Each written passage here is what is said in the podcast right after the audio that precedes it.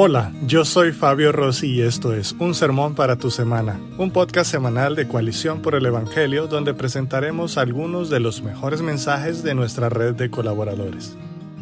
Muchos buscan hoy a un Dios a la medida, de bendiciones sin peticiones, de beneficios sin requisitos, de regalos sin requerimientos y de corona sin cruz. Sin embargo, la Biblia nos recuerda que no tenemos que estar buscando sustitutos cuando podemos vivir cercanos al rostro de Dios, depositando nuestras cargas sobre Él y contemplando la hermosura de su presencia. En este sermón, Jairo Namnun nos enseña a la luz de Éxodo capítulo 33 al menos cinco cosas que deben ocurrir para que la presencia de Dios sea una realidad en nuestras vidas. Escuchemos. Si ya tienes tu Biblia ahí abierta, la puedes abrir en tu celular, va a estar en pantalla también, pero acompáñame, si la tienes en tu celular o la tienes en físico, acompáñame. Éxodo 33, si la tienes abierta, di conmigo amén. Éxodo 33, esta es la palabra de Dios. Entonces el Señor dijo a Moisés, vamos bien, Dios ha hablado, gloria a Dios, Dios sigue hablando. Entonces el Señor dijo a Moisés, anda sube de aquí, tú y el pueblo que has sacado de la tierra de Egipto. Algo está mal. ¿Lo notaste? A la tierra de la cual juré a Abraham, a Isaac y a Jacob, diciendo, a tu descendencia la daré. Enviaré un ángel delante de ti. Algo está muy mal enviaré a un ángel delante de ti y echaré fuera a los cananeos, a los amorreos, a los hititas, a los fereceos, a los hebeos y a los jebuseos. Sube a una tierra que emana leche y miel, pues yo no subiré en medio de ti, oh Israel. No sea que te destruya en el camino, porque eres un pueblo terco. Cuando el pueblo oyó esta mala noticia, hicieron duelo y ninguno de ellos se puso sus joyas, porque el Señor había dicho a Moisés, dile a los israelitas, ustedes son un pueblo terco. Si por un momento yo me presentara en medio de ustedes, los destruiría. Ahora pues, quítense sus joyas para que yo sepa qué he de hacer con ustedes. A partir del monte Oreb, los israelitas se despojaron de sus joyas. Moisés acostumbraba a tomar la tienda y la levantaba fuera del campamento a buena distancia de éste, y la llamó la tienda de reunión. Y sucedía que todo el que buscaba al Señor salía a la tienda de reunión que estaba fuera del campamento.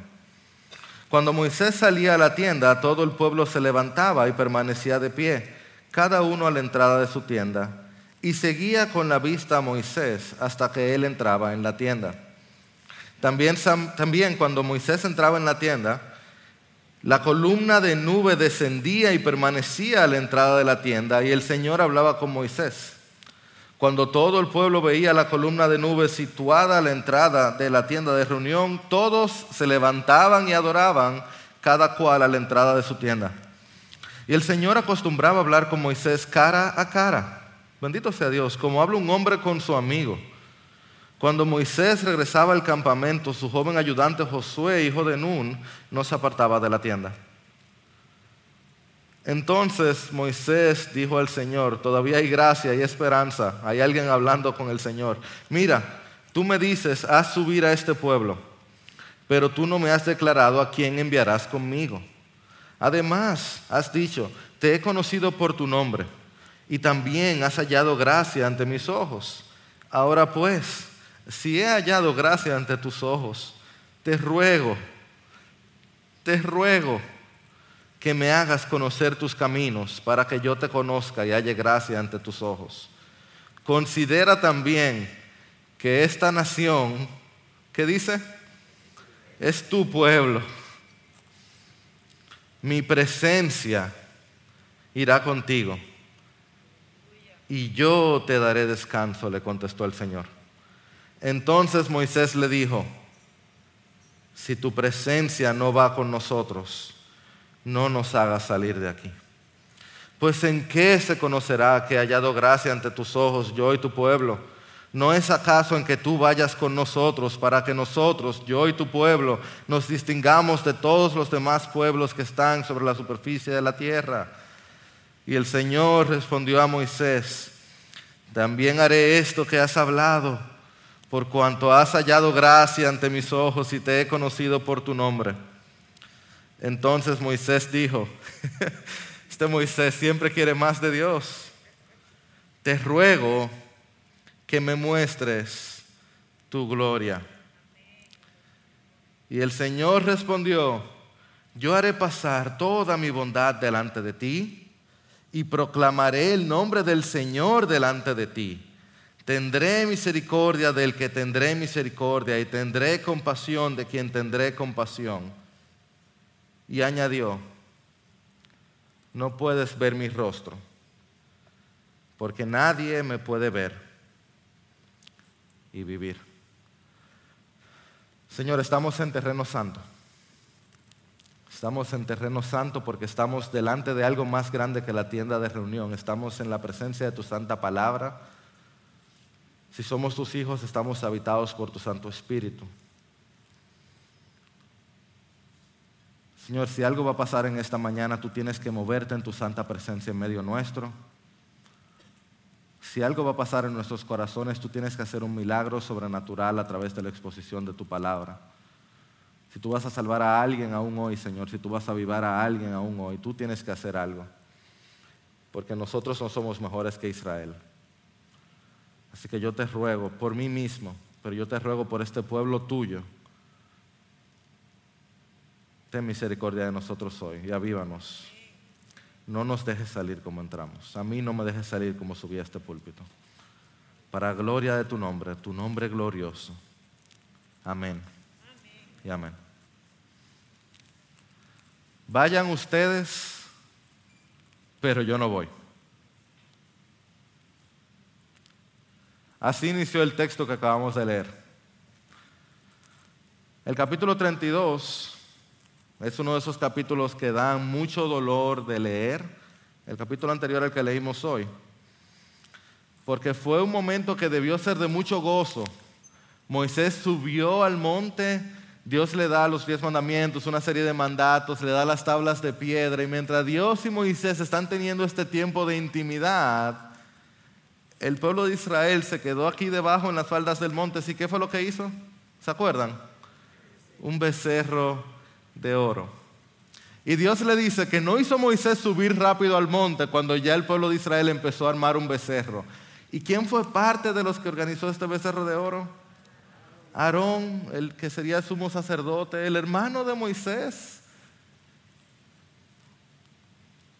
Este es un patrón que el pueblo de Dios repetiría muchas veces. Tan pronto siente que Dios está lejano, empiezan a hacer su voluntad Tan pronto el líder de Dios o aquel que los acercaba a Dios lo sentían lejano, Israel se devolvió de inmediato a sus dioses de Egipto. En vez de esperar a Dios, en vez de esperar a Moisés, ellos empezaron a idolatrar. Y en ese momento, Moisés intercedió por el pueblo. El capítulo 32 muestra a Moisés orando por el pueblo. Y dice, Señor, no, no los desaparezcas, Moisés le dice, Dios le dice, mira, yo te desaparezco Israel y yo empiezo de nuevo. Ya yo lo he hecho antes, yo puedo empezar de nuevo. De ti yo saco otro pueblo. Y Moisés intercede y Dios decide perdonarlos. Ellos merecían un castigo mucho, mucho, mucho mayor, pero Dios escucha la súplica de Moisés. De hecho, Dios mueve a Moisés a interceder, pero eso es otro tema. Y Dios decide pasar por alto la ofensa de Israel. Pero entonces en el capítulo 33 encontramos lo que Dios decide hacer. Dios dice, yo no los voy a consumir, pero sube tú y el pueblo. ¿Lo notaron, verdad? ¿Cómo Dios habla usualmente de Israel? Mi pueblo. Pero es como cuando un papá está molesto con su muchacho, le dice, mira, el muchacho ese. No, tú y el pueblo. Y luego le dice, yo enviaré un ángel. ¿A quién usualmente enviaba Dios? a mi ángel o a quién, al ángel del Señor, alguien que sabemos por el Nuevo Testamento que no es más que Cristo mismo preencarnado, pero en este momento él dice, yo voy a enviar un ángel. Es como que Dios le está diciendo a Moisés, este pueblo, este pueblo de Israel es un pueblo absoluta y completamente terco. Es lo que Reina Valera llama un pueblo de dura cerviz. ¿Se acuerdan de eso? Un pueblo de dura cerviz, un pueblo que no aprenda su lección. Ojo, ojo, ojo. Dios es Dios. Él cumple sus promesas. Él no está fallando en nada de lo que Él cumpliera. Él dice, yo voy a cumplir mi parte del pacto. ¿eh? Yo voy a bendecir a Israel, Él dice. Yo soy Dios, yo no cambio. Yo se lo juré a Abraham, yo se lo juré a Isaac, yo se lo juré a Jacob. Yo voy a derrotar a sus enemigos, lo leyeron. Yo voy a, a llevarlos a la tierra. Así que ten por seguro, le dice a Moisés, ustedes van a recibir la bendición, ustedes van a habitar la tierra que fluye leche y miel, ustedes van a estar saciados, ustedes van a ser ricos, ustedes les van a ir bien, ustedes lo van a tener todo. Es más, es más, yo le voy a enviar un ángel, ustedes van a tener protección sobrenatural. Ustedes lo van a tener todo menos a mí. Absolutamente todo menos Dios.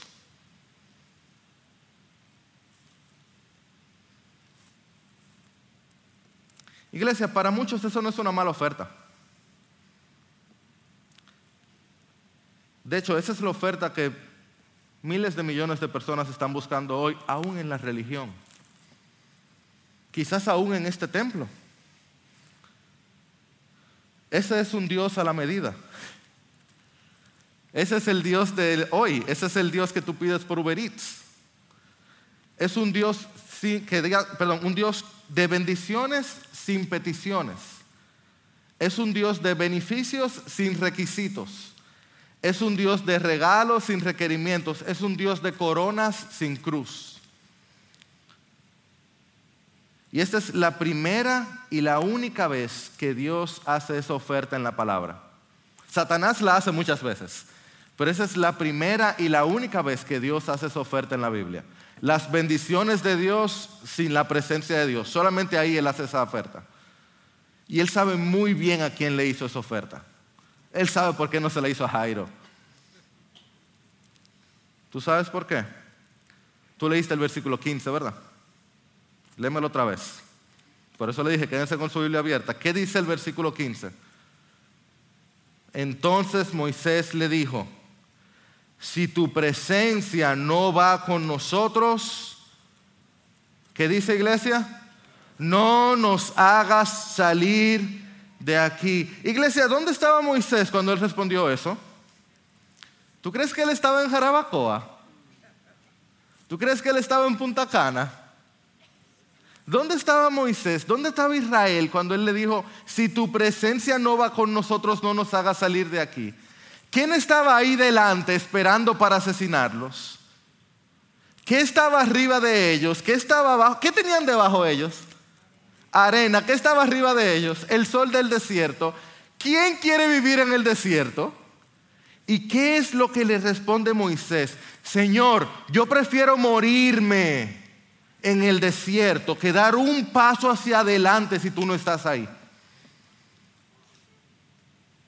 Ese es el corazón de un hombre que anhela la presencia de Dios más que cualquier otra cosa. El anhelo de Moisés no era la tierra prometida, era el Dios que prometió la tierra. ¿Tú estás oyendo eso? Yo creo que no. Yo prefiero morirme en un desierto. Si tú estás aquí, porque yo estoy hablando contigo, yo sé que tú estás aquí. Yo prefiero quedarme en esta aflicción por siempre que ir a descansar donde tú no estás. Y tú notaste que Moisés no está hablando en primera persona del singular. Este es uno de los pocos casos donde, gloria a Dios, Israel lo hizo bien. Israel lo hizo bien. Dice, si tu presencia no va con quién? Con nosotros. Yo y mi pueblo, yo y tu pueblo. Y el versículo 4, no sé si lo leyeron, dice que cuando el pueblo oyó esta mala noticia, hicieron duelo. El pueblo completo. Y el versículo 4 en adelante se habla del pueblo completo haciendo duelo. Como que todo el mundo entendió esto. Todo, todo Israel que salió de Egipto por la promesa de llegar a tierra prometida no crean que fue porque ellos tenían un avivamiento espiritual tan grande que ellos, que ellos dijeron, bueno, en somos esclavos, vamos a llegar a la tierra prometida. Pero algo sucedió en su corazón, Dios se movió en su corazón, que ellos dijeron, es que, es que Dios es mejor que la tierra prometida y se llenó de duelo el pueblo. El pueblo entero anheló la presencia de Dios y sintieron el pesar de quedarse, de la posibilidad de quedarse sin Dios. Y es que mira, hay algo dentro de nosotros que genuinamente sabe, no con palabras, quizás no sabe expresarlo, pero toda la humanidad tiene un anhelo profundo por Dios, por la presencia de Dios. Tal vez, no, tal vez no, no sabe expresarlo, no te lo sabe decir así, pero dentro de nosotros toda la humanidad tiene un anhelo profundo por Dios mismo, por su presencia, por su ser. Algo que ninguna otra cosa en el universo lo puede llenar. Y nos pasamos la vida entera tratando de llenarlo con lo que sea. Pero lo que genuinamente anhelamos es a Dios, a Dios mismo. Como nos decía, nos leía Joel, mi alma tiene sed de ti. O como decía el autor C.S. Lewis, Dios no puede darnos la felicidad y la paz apartados de Él porque no los hay. No existe tal cosa.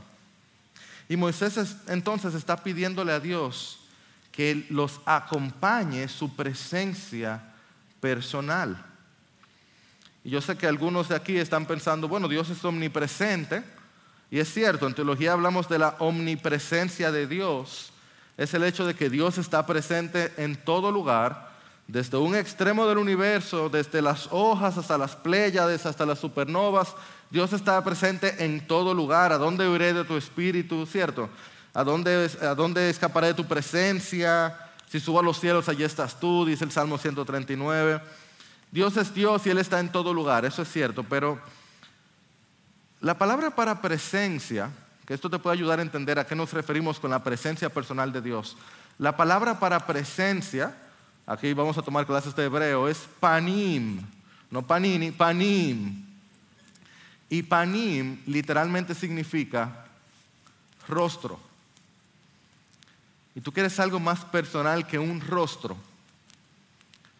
Lo que Moisés está pidiendo es que él quiere ver el rostro él quiere que el rostro de Dios lo acompañe, que la persona de Dios lo acompañe. Moisés le está diciendo, Dios, nosotros necesitamos contar con tu persona, necesitamos poder contar con tu voluntad, contar con tus deseos, contar con tu guía, contar con tu control, contar con tu aprobación. Nosotros necesitamos saber que tú estás de nuestro lado, saber que al mirar a la derecha tú estás ahí apoyándonos. Tú mismo, no un enviado por ti, tú mismo. Es poder ver y verte feliz, saber que estás satisfecho. A eso es que se está refiriendo Moisés cuando pide la presencia personal de Dios. Y tú lo puedes ver porque eso no es lo único que Moisés pide, ¿no es cierto? Versículo 18, ¿qué pide Moisés ver? Entonces Moisés dijo, te ruego que me muestres tu gloria. Este Moisés estaba absolutamente decidido a conocer a Dios de cerca. Él quería conocer todo lo que se pudiera conocer acerca de Dios. Él no se conformaba con las sombras, él quería la luz. Y ese es Dios, ¿no es cierto? No importa cuánto tiempo tú lo conozcas, siempre hay algo más que conocer. Dice el versículo 10 que Moisés era como amigo de Dios y todavía le pedía a Dios que quería más y más y más, ¿no es cierto? Pues aquí Moisés se atrevió y le dijo, Dios, yo quiero ver tu gloria. Y la palabra en el original para gloria es otra palabra importante, es la palabra kabod. Y kabod, no, y kabod, aunque ya los, los que saben de Biblia ya saben lo que significa kabod. Kabod tiene un significado de peso, de sustancia. ¿Me entienden? Peso, sustancia, eso es gloria. Peso o sustancia. Tú empiezas a entender lo glorioso que Dios es cuando tú empiezas a percibir que a Dios tú no lo construyes, tú lo descubres que no es que tú vas formando una idea de Dios, tú vas identificando o descubriendo la idea de Dios. Que mientras tú más vas echando luz, tú vas viendo más de lo que ya estaba ahí. Que Dios es algo que ya es, que ya existe mucho antes de que tú fueras a pensar en Él. Que Dios es algo sólido, real, pesado, trascendente. No algo etéreo, no algo inventado, no es un concepto, es una persona más importante, pesada que lo que tú pudieras llegar a comprender. No es una idea, no es un pensamiento, no es que nosotros nos inventamos a Dios, es que Él es más real que nosotros. Nosotros no creamos a Dios, Él es el soberano creador del universo. Dios no nos necesita a nosotros en los más mínimos. Él era Dios desde antes de la eternidad, siempre completamente satisfecho en sí mismo, siempre hermoso, siempre glorioso, siempre majestuoso, siempre pesado, sólido, real, trascendente, mientras nosotros necesitamos a Dios aún para respirar. Hermano, la gloria de Dios es tan pesada que si se colocara en una balanza celestial, de un lado, las estrellas y las galaxias y las ballenas y los cisnes y las aves y todo lo que está en las profundidades y en las junglas. Y a eso tú le sumas las maravillas del mundo antiguo y del mundo moderno y la, la, arquitectura más hermosa. Y entonces se le agrega el amor más grande y más puro de los mejores matrimonios que han existido. Y junto se le pone todas las más hermosas composiciones del amor más hermoso. Y a eso se le multiplica todo el amor más puro de una madre por un hijo recién nacido. Todo eso en una balanza. Y del otro lado se le pone un ápice del peso de la gloria de Dios. La balanza no se mueve. La balanza no se mueve. No hay nada, nada, nada en todo el universo que pueda hacerle contrapeso a la gloria de Dios. No hay nada que se compare con la realidad de la existencia, trascendencia e inmanencia de nuestro soberano creador. El mundo entero no es una ofrenda digna de ofrecer con la gloria del Señor y su peso incomparable. Por eso es cuando tú ves la cosa más hermosa del universo, a uno se le sale, oye, gloria a Dios, porque es que no hay otra cosa que decir. Y alguien decía que el momento más incómodo para un ateo es cuando ve hermosura, porque no sabe a quién darle gloria. Cuando tú empiezas a sopesar la gloria del Señor, es que tú puedes ver por qué Cristo dice que nadie que no esté dispuesto a dejar padre o madre o casa o riqueza no es digno de ser su discípulo. Es que amor tan grande y sin igual demanda toda mi vida y mi ser. Dios es tan pesado, Dios es tan real, Dios importa tanto que todo lo demás, todo lo demás entra en un segundo plano. Todo, todo lo demás entra en un segundo plano. Y hay dos o tres que están por ahí detrás que dicen, mm, esto suena fanatismo. Ese Jairo, yo pensaba que él era más balanceado, pero es medio fanático también, un fanático religioso. Es lo contrario. Porque es que conocer la gloria de Dios es lo que te libera para poner las cosas en su lugar. Cuando tú entiendes en qué lugar va Dios, es que tú pones las otras cosas en el lugar donde van. Y yo te lo voy a explicar en un momentito bien rápido. Moisés lo entendió muy bien. Por eso Moisés era el hombre más balanceado de todo el Antiguo Testamento. Él lo entendió muy bien. Por eso David podía danzar.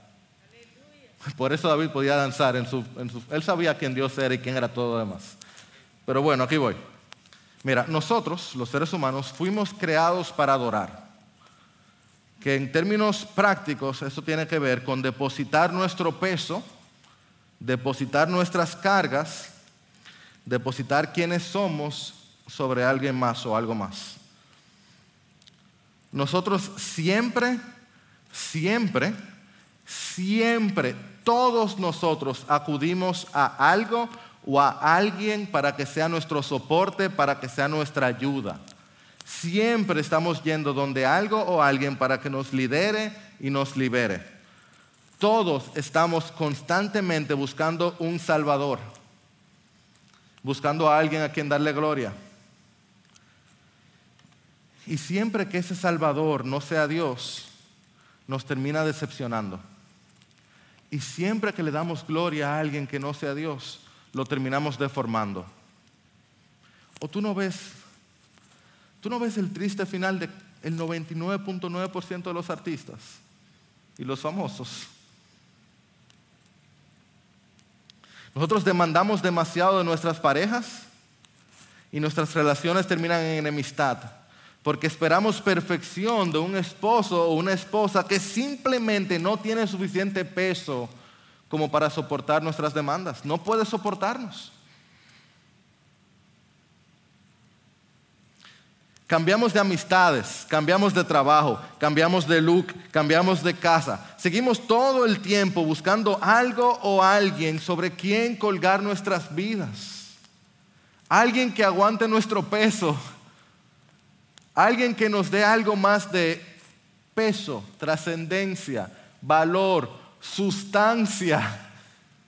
Algo que trascienda el tiempo, algo que nos dé significado, algo que sea glorioso.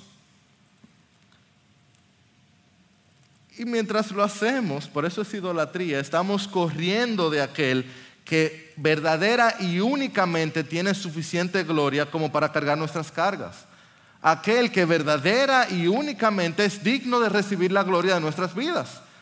Aquel que verdadera y únicamente sufrió en un madero para cargar nuestras cargas y nuestros pecados.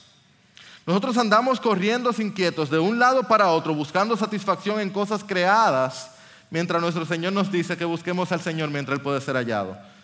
Y es como decía el gran teólogo Agustín, nos creaste para ti, Señor, y nuestro corazón andará siempre inquieto mientras no descanse en ti.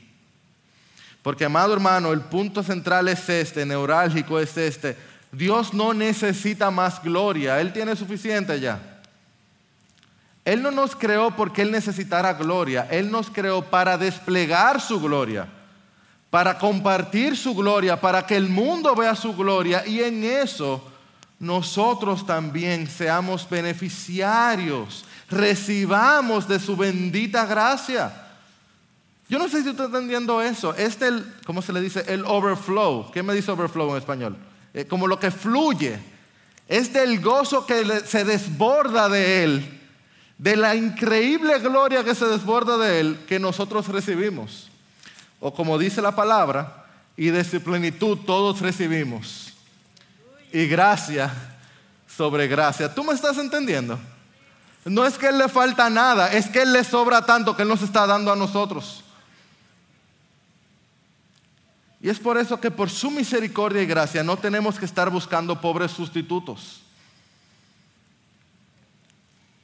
Cada vez que buscamos un pobre sustituto, en vez de adorar al Creador, nosotros estamos construyendo becerros de oro que puede tener la forma de un esposo, puede tener la forma de un trabajo, puede tener la forma de un, noviazgo, puede tener la forma de una carrera, puede tener la forma muy frecuentemente de yo mismo en un espejo.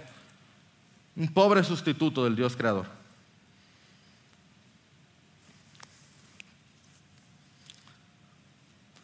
Yo no sé si a ti eso te afecta tanto, pero cada vez que yo pienso en eso, yo me rompo el corazón pensando, yo soy tan Éxodo 32 que me duele. Dios eterno y yo haciendo becerro de oro. Señor, perdónanos.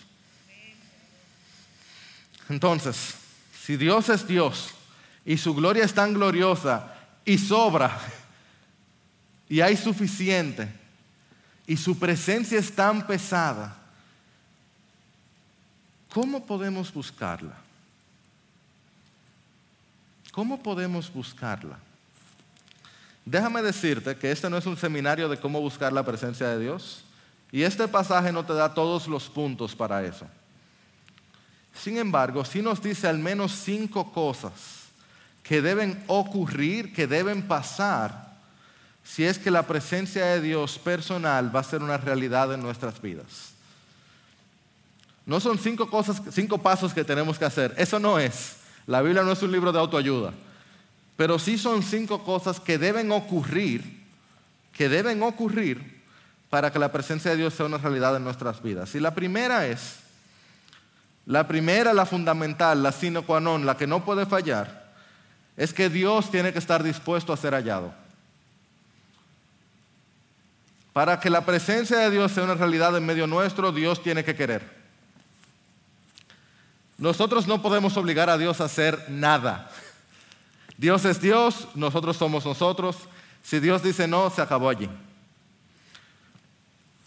Y si a eso tú le agregas que nosotros somos pecadores y sus ojos son tan santos que no pueden ver el mal, tú tienes lo que dice el versículo 3 y lo que dice el versículo 6 y lo que dice el versículo 20, que si Dios en su presencia santa decide aparecerse cerca de nosotros, nos puede destruir en un momento.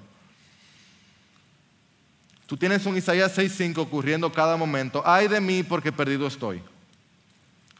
Eso es algo que tenemos que recordar. Al, fin y al cabo, Dios tiene que querer. Dios tiene que querer. Si Dios decidía, oigan, esto, esto es importante. Si Dios decidía desaparecer a Israel, ¿quién le iba a decir a Dios que lo hizo mal? Ustedes han leído Éxodo, la Biblia, hasta el capítulo 32. Estamos en el final de febrero, o sea que el que está haciendo la Biblia cronológica ya llegó hasta ahí. Ustedes han leído la Biblia hasta el capítulo 32. ¿Ustedes no creen que Dios hubiera hecho bien con dejar la Biblia hasta ahí? Con la cantidad de pecados que la gente comete una y otra vez.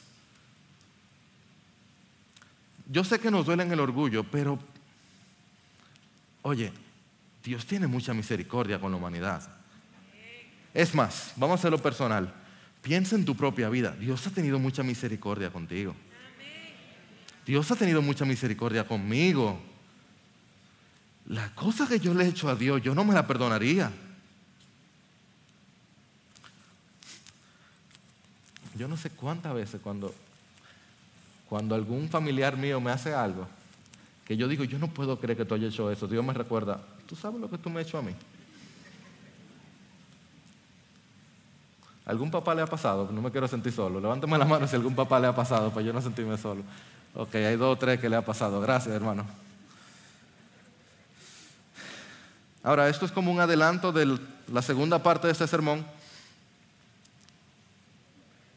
Esta es la parte para mí más increíble, si le soy totalmente honesto delante de la presencia del Señor, de toda la Biblia. Dios tiene un deseo profundo de estar cerca de nosotros.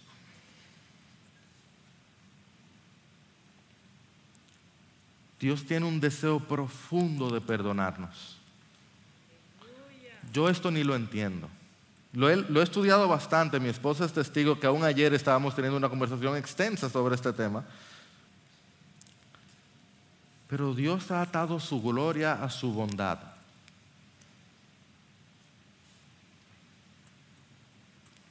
Estoy buscando la cara de algún teólogo que se me quede mirando y diga, Jairo, ¿qué tú estás diciendo? No me vea Gabriel. Gabriel, Dios ha atado su gloria a su bondad.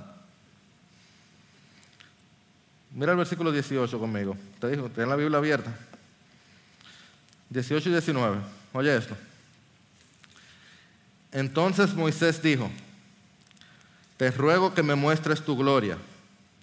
Y el Señor respondió, yo haré pasar toda mi bondad delante de ti y proclamaré el nombre del Señor delante de ti. Tendré misericordia del que tendré misericordia y tendré compasión de quien tendré compasión. Señor, ¿tú me muestras tu gloria? Sí, Moisés, yo te voy a mostrar mi bondad. Señor, es tu gloria que yo quiero ver. Sí, Moisés, yo te escuché perfectamente. Yo te digo que yo tendré misericordia del que tenga misericordia y tendré compasión del que tenga compasión. ¿Qué es esto que está pasando aquí?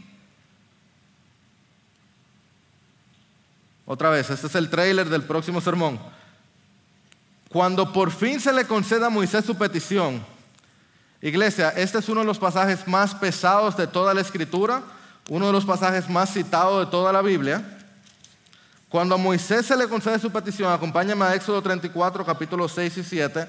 Cuando a Moisés se le concede su petición, un pasaje que hoy Luis citó cuando no sabía, él no había leído mi sermón, yo no sabía que él iba a utilizar eso. En el Salmo 145 lo cita también. Cuando a Moisés se le concede su petición, un pasaje que Jeremías cita, que Número cita, que Isaías cita, que Zacarías cita. Cuando a Moisés se le concede su petición de ver la gloria de Dios, ¿qué tú esperarías que Dios dijera y pasara? Éxodo 34, 6 y 7. Escucha iglesia, lee conmigo. Entonces pasó el Señor por delante de él y proclamó, el Señor, el Señor, Dios compasivo y clemente, lento para la ira y abundante en misericordia y verdad, que guarda misericordia a millares el que perdona la iniquidad, la transgresión y el pecado, y que no tendrá por inocente al culpable, que castiga la iniquidad de los padres sobre los hijos y sobre los hijos de los hijos hasta la tercera y cuarta generación. Moisés, es que mi bondad es mi gloria. Por eso es que tú quieres más de mi presencia. Por eso es que tú no has sido consumido. Por eso el universo sigue girando. Porque yo soy clemente y compasivo, porque soy lento para la ira y grande para misericordia, porque yo guardo misericordia a miles de miles de miles de miles. Y ciertamente yo soy justo, yo no soy impune, yo no permito que la maldad ande corriendo, yo castigo la tercera y la cuarta generación. Y muestro misericordia a miles y miles. Compara tercera y cuarta generación con miles de miles de miles. Ese soy yo, el gran yo soy, el Señor, el único Dios. Mi bondad es mi gloria. Si de alguna manera vamos a estar cerca de Dios es por su inmensa misericordia. Él tiene que querer. No hay otra manera de contar con su presencia y su favor en nuestras vidas si no es por su gracia. Oh Señor, si tú quisieras moverte en medio nuestro. En segundo lugar, eso está claro en cada capítulo de la Biblia y está muy claro en este texto de hoy. Necesitamos buscar a Dios en arrepentimiento. Necesitamos buscar a Dios en arrepentimiento. ¿Tú has notado que el común denominador en todos tus problemas eres tú?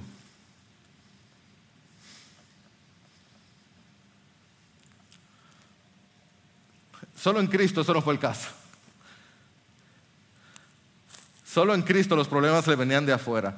Pero en tu vida, aun cuando tu problema viene de afuera, tú lo empeoras. Bueno, quizá tú no, yo sé que yo sí. Nuestro problema es nuestro pecado. Nuestro verdadero problema, serio, serio, serio, es nuestro pecado.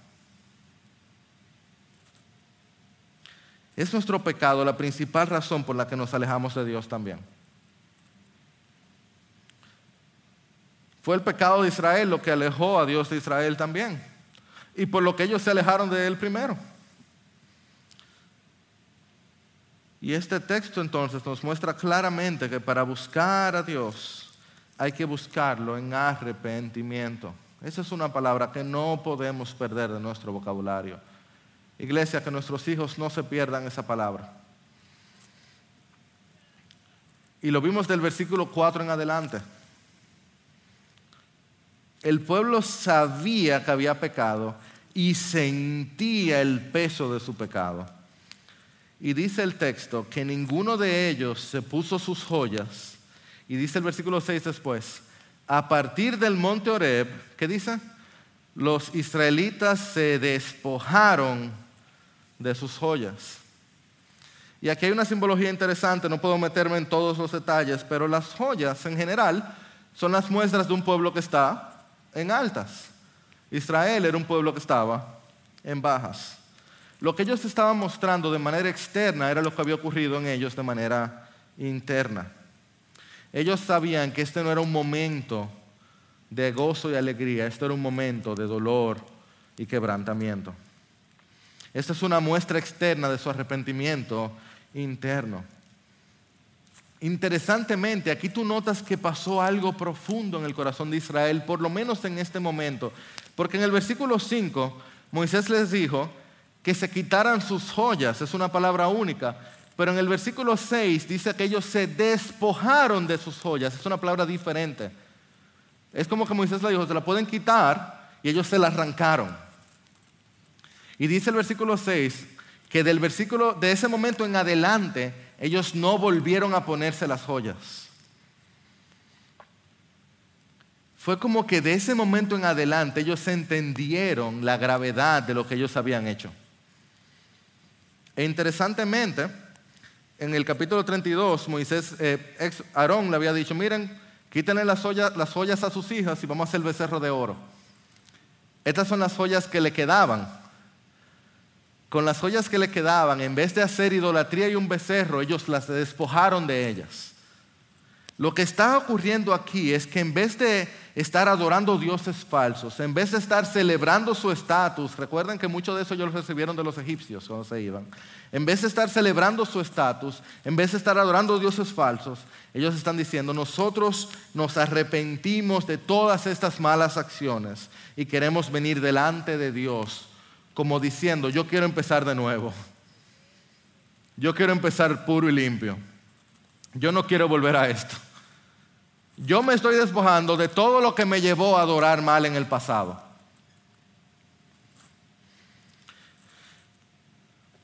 Si Dios se va a hacer presente, no es verdad que Dios va a pasar en tu vida y no va a quemar ciertas impurezas. Si el Espíritu Santo se va a mover en medio de nosotros, no hay duda de que hay cosas de las que vamos a tener que despojarnos. Principalmente tiene que haber un cambio de actitud de corazón. Un corazón que le diga al Señor, Dios, haz lo que tú quieras. Haz lo que tú quieras. Un corazón humilde, recordando que el Señor es glorioso, dice el Salmo 138 y atiende al humilde, pero al altivo conoce de lejos. Así que hermano, ¿de cuáles joyas tú te vas a despojar si tú quieres la presencia de Dios? ¿Cuáles cosas te están llevando a pecar? ¿Qué son esas cosas que tú tienes que dejar de ahora en adelante en tu búsqueda de la presencia de Dios? Si tú de verdad quieres caminar con Dios de cerca, si tú de verdad quieres sentir a Dios presente, si como iglesia queremos sentir a Dios en medio nuestro, ¿de qué tenemos que despojarnos?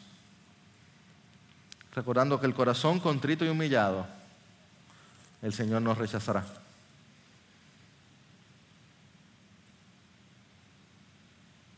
Amén. En tercer lugar, si el Señor quiere moverse en medio nuestro y hacerse presente, algo que debe ocurrir es que su pueblo le busque por lo que Él es y no por lo que Él da.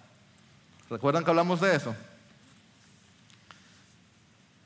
Y déjame decirte, no es que Dios tiene problemas de baja autoestima, ¿ok? No es que Dios tiene este complejo de que, oye, la gente siempre viene donde mí porque quiere mi beneficio. Y él se siente mal como un jefe que nada más viene donde él a pedirle favores.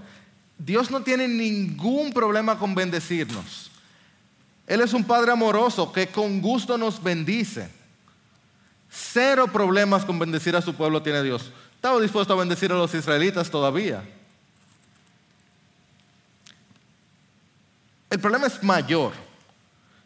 Y en gran parte tiene que ver hasta con nosotros mismos. Y te lo voy a explicar ahora. Mira, si nuestro corazón está detrás de las bendiciones de Dios y no del Dios que bendice, entonces nosotros estamos construyendo murallas de arena para detener un tsunami. Estamos organizando muy bien las sillas del Titanic,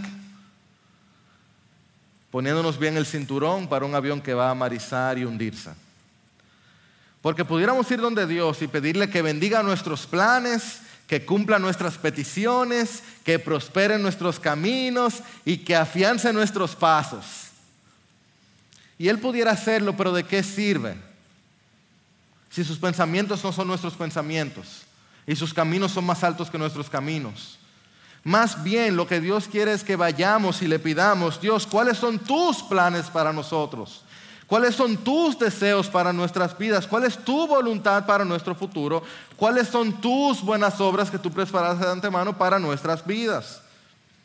Para lo primero, tú sigue el libro de Proverbios. Pórtate bien y tú vas a tener una vida exitosa. Pero para una vida plena tú tienes que conocer a Dios de cerca.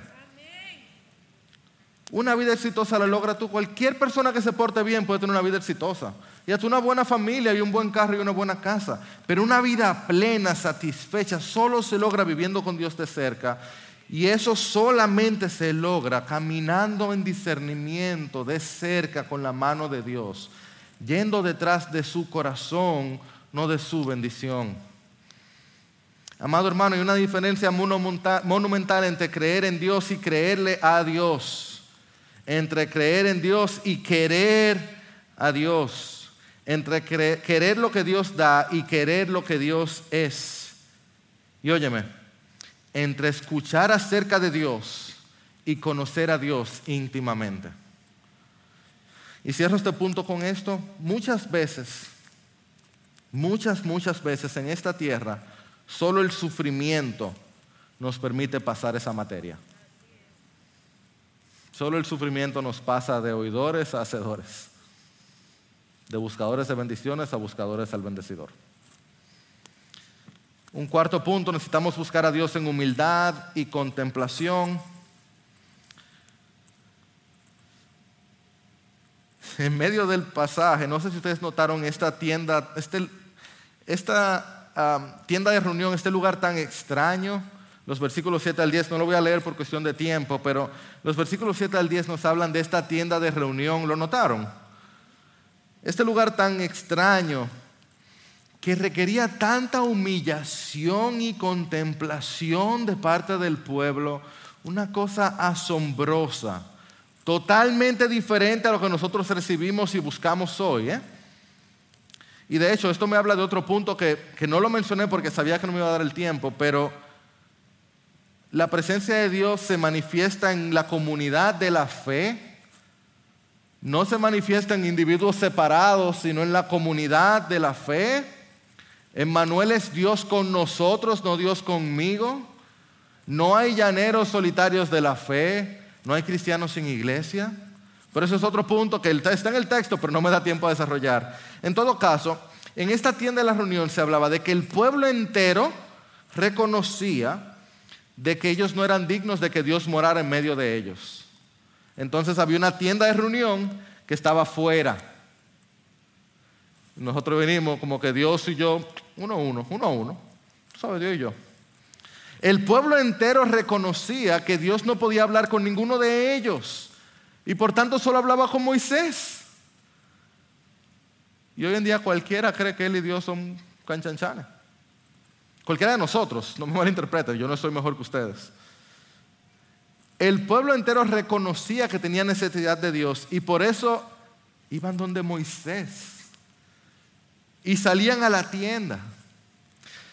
Oigan esto, dice el texto que cuando Moisés salía, oigan esta práctica, cuando Moisés salía a reunirse en la tienda, no sé si lo notaron, dice el versículo 8, si mal no recuerdo, todo el pueblo, así es el versículo 8, todo el pueblo se levantaba, permanecía de pie y seguía a Moisés con la mirada. ¿Tú sabes la humildad que requiere eso? Todo un pueblo parar lo que está haciendo. Moisés va para la tienda, imagínate el sistema que había. Moisés va para la tienda, todo el mundo se para a mirar a Moisés en expectativa, humildad, contemplación, reflexión, a ver qué va a pasar. Moisés entró en la tienda, todo el mundo regresa a hacer lo mismo, a hacer lo que sea que estuviera haciendo trabajando. Bajó la nube, todo el mundo paraba todo, se levantaba y empezaba a adorar. ¡Wow! Hoy en día, si estoy un minuto en el banco, estoy con mi celular dándole para arriba a Instagram. Vivimos en una sociedad que es todo así. No hay reflexión, no hay meditación, no hay contemplación. Si me siento a leer cinco minutos me aburro. Pero este pueblo, para tener algún tipo de encuentro con Dios, tenía que pasar horas en proceso ritual con tal de apreciar un poquito de la presencia de Dios. ¿Tú notas la diferencia? Dime si no hemos perdido algo. Si en medio de tanto bulla hemos perdido susurros Antes de que me acusen, nos acercamos con confianza al trono de la gracia por el sacrificio de Jesús. Bendito sea el Señor. Estamos en tiempo del Nuevo Testamento. Yo cierro mis ojos y oro y me encuentro con Dios. El mismo Dios santo y soberano del Antiguo Testamento. No son dioses diferentes. Tengo un medio diferente que sigue siendo el soberano santo Señor. A través de la cruz me acerco con confianza al mismo Dios. Y tal vez escucho menos respuestas tengo menos cercanía, siento menos la presencia, porque Dios se sigue moviendo en silbidos apacibles y estoy todo el tiempo corriendo, todo el tiempo con ruido a mi alrededor, todo el tiempo y Dios hablando en silencio y no hay momentos de reflexión. En quinto lugar, quinto y último lugar, si queremos que la presencia de Dios esté en medio nuestro, necesitamos un mediador. Esta historia es más larga que un solo versículo porque había un mediador. Israel no desapareció con lo que hizo con el becerro porque Moisés intercedió. Dios comunicó lo que iba a hacer porque él tenía con quien hablar en Moisés.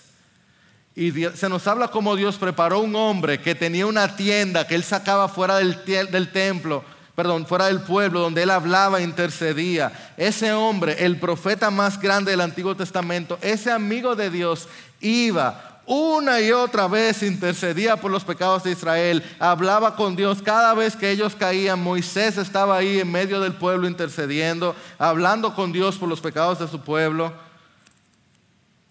Bendito sea Dios por su mediador en Moisés. Gracias a Dios por la vida de Moisés. Oye, gracias a Dios.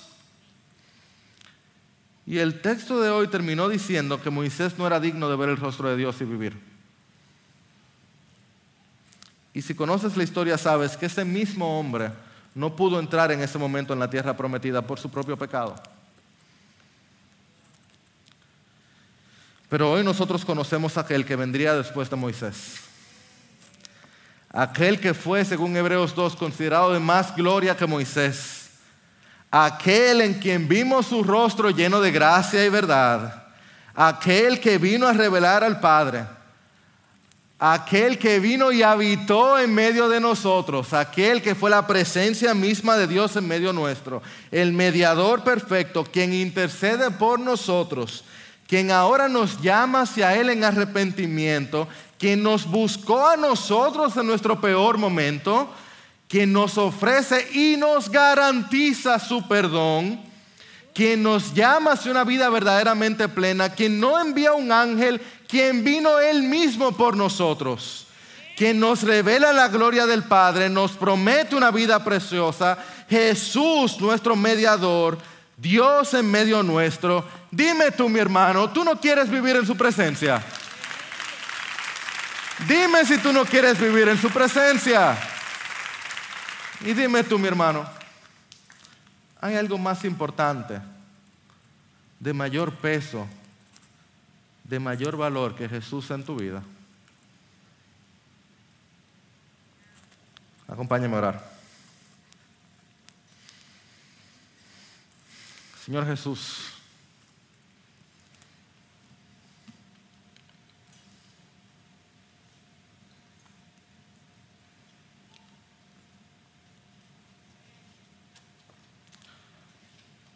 Como iglesia nosotros hoy en esta mañana queremos exaltar tu santo y bendito nombre y decirte, bueno eres tú. Tú eres hermoso, glorioso, majestuoso, grande, grande Señor. Tú has hecho tantas cosas por nosotros. Tú has hecho tantas cosas por nosotros, Dios. Pensar en quienes éramos antes y pensar en quienes somos ahora, no podemos sino darte gracias. Gracias, Señor. Gracias, Señor.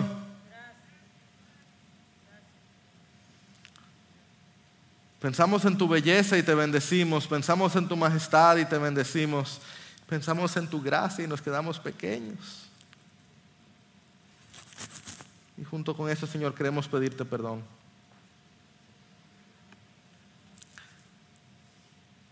Yo quiero pedirte perdón, Señor. Porque yo he valorado tantas cosas más que a ti.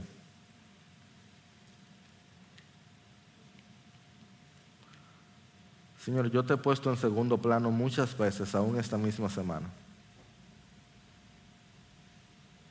Yo te pido perdón, Señor, porque yo cada vez que peco, pero ahora pienso en pecados específicos, que al pecar yo he decidido ponerte a ti en segundo plano. Perdóname, Señor. Señor, perdóname.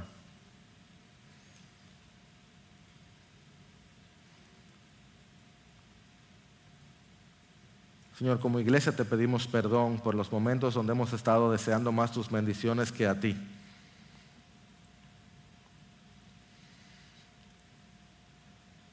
Y te damos gracias porque tú nos has bendecido tanto, Señor. Te damos gracias porque tú no nos has dejado. Tú sigues bendiciendo esta congregación. Sí, tú sigues bendiciéndome a mí. Yo te doy gracias por eso.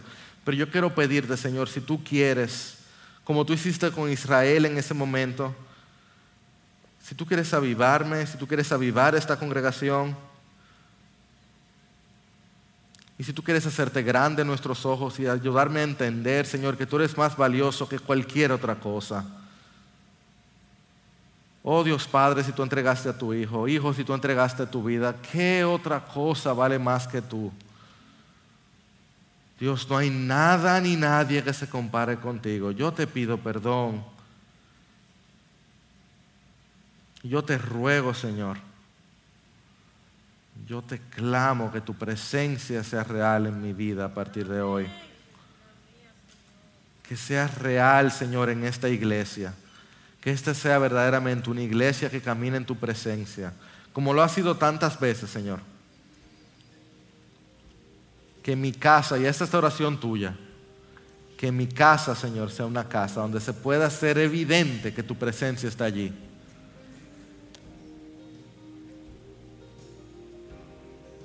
Señor, esta congregación se postra ante ti, te declara como el rey y te dice que nadie tiene más valor que ti.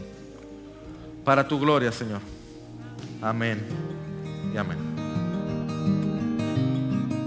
Gracias por escuchar un sermón para tu semana.